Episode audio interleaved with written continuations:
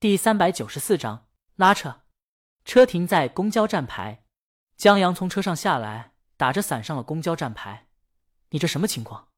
午休这才抬起头，他恋恋不舍的放下手机，买了个智能手机，让我妈发现了。本来午休今天得了个二等奖，他妈就不大高兴。然后这智能手机也没关声音，也不知道哪个软件弹了个消息，让他妈听见了。然后阴天变成了狂风暴雨。等他妈抢过手机，又查看他转账记录的时候，直接变成了台风。他成了没用的废物，一无是处的东西。江阳带午休站起来以后，才发现他脸颊一左一右红肿，就好像大嘴巴扇过一样。本来是个瘦长脸，现在变成方脸了，然后眼睛还肿。江阳不由得咧嘴，回头看了一眼文老师，这就是文老师口中和蔼可亲的郑老师。你这……江阳指着他脸颊。没事儿吧？没事儿。午休摇了摇头，我自己打的。他问江阳：“说话算话吧？”他这是把江阳当成后路，直接离家出走了。呃，江阳只是想让他过来，这离家出走属实有些过了。也幸好午休三十多了，不然家长报个警，他还说不清了。大叔，你这些都是我初中的时候玩的把戏。午休，你初中也离家出走过？江阳点下头。午休有了兴趣。你爸妈去找你吗？江阳摇头，他都是在外面游荡一会儿，幻想着远走天涯，心想既然你们不喜欢我，那就一拍两散，然后就把自己想的特别悲情，就把自己幻想成了小白菜，特悲伤。等了一会儿，又觉得父母是爱自个儿的，就想藏起来吓他们，体验一下报复快感。再后来，还没人找，他就自己乖乖回去了。有时候是他妈吼一嗓子，他就乖乖回去了。其实现在想想，那时候的想法挺幼稚的，尤其在真的有一天永远离开的时候。午休同病相怜起来，他记得小学的时候逛商场，他想要一个什么东西，他妈不买，他硬要来着，他妈给了他一巴掌，然后直接走了。他待在原地哭了半天，也想过离家出走。他现在已经不记得哭多长时间了，就知道天黑了，他自己怯怯的回了家，还向他妈道了歉，好像就是那时候开始。他妈一冷脸，他就害怕起来，再没有过离家出走的念头。今天还是第二次。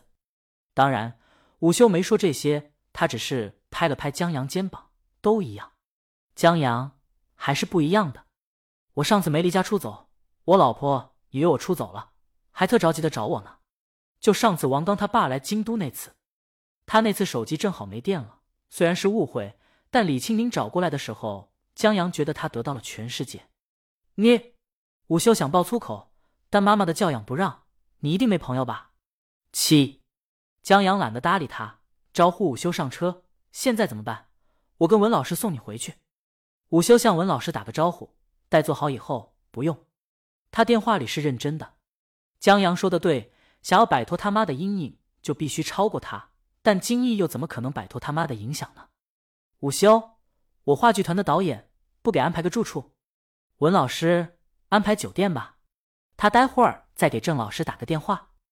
江阳和午休都坐在后座。江阳看了看午休那种起来的脸，还是送给庄琪吧。这真要自己删的，心里肯定有问题。有人做伴有照应。庄琪跟公司签了合约，现在算乐队经纪人了。然后三哥他们在话剧团附近租了一个小院，没有中间商赚差价，广场上的大妈租给他们的，虽然小，但也能安排午休住一晚。文老师，行。江阳给三哥发了个语音。午休新鲜的拿过自己手机，说手机号，我加你个好友。江阳面对面的，我扫你。午休不太会操作，就以前听过这软件什么的，怎么扫？江阳拿过手机，刚要帮他操作，看见午休就一个好友，还是个美女。你摇一摇摇的。午休卖茶叶的。啊？江阳惊讶，你给他转账了？他翻开聊天记录，午休抢过手机，别乱看。江阳，我怕你让他骗了，你没转账吧？午休赚了，赚了五百，不多，不至于被拉黑，不少，算对得起对面付出。他倒也不是图茶叶，就是吧。每当他在妈妈面前觉得自己一无是处，战战兢兢，生怕因为不知道什么话惹他不高兴，喘不过气，恨不得一死了之的时候，他就跟这姑娘聊天。他在短信里割个长，哥哥短的，夸得我很开心。午休就那种心花怒放的感觉，你懂吧？懂。江阳点头。我老婆时不时捧着我脸，说我老公怎么这么帅呢？他也心花怒放。午休在想，这孙子给自己偶像灌什么迷魂汤了？现在正是酒吧一条街热闹的时候。文老师在车里等着，江阳把午休送过去。我这几个朋友都挺好玩的，待会儿你就知道了。午休点了点头。他现在心情挺复杂的，既忐忑不已，又觉得有些刺激，就好像听话的孩子逃学去网吧上网。既觉得不好，但又破罐子破摔的义无反顾的向前，算是迷路的青春期来了。很快到了酒吧，酒吧老板杠子在酒吧门口正听店里的摇滚哼唱，东边不亮西边亮，晒尽残阳，我晒忧伤。在见到江阳以后，他停下来朝江阳打了个招呼，然后招手门口招呼客人的服务员把他们带到三哥他们那桌上两罐可，算了两杯柠檬水。杠子又回头招呼江阳进去吧。他现在不能进去，三哥他们正在演出，他们心脏受不了。好，江阳摆下手，他进了酒吧，音乐扑面而来，我洛人终然自在，本是天上逍遥的仙儿。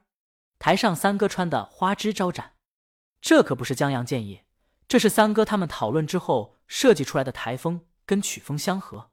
庄奇在下面坐着呢，正跟着音乐摇头晃脑。